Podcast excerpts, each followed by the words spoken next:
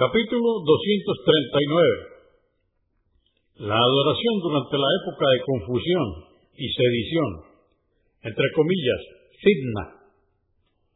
1366. Narró Makir Iban y Asad, que Alá esté complacido con él, que el mensajero de Alá, la paz de Dios con él, dijo, la dedicación a la adoración en tiempos de confusión y sedición es como haber emigrado conmigo a Medina.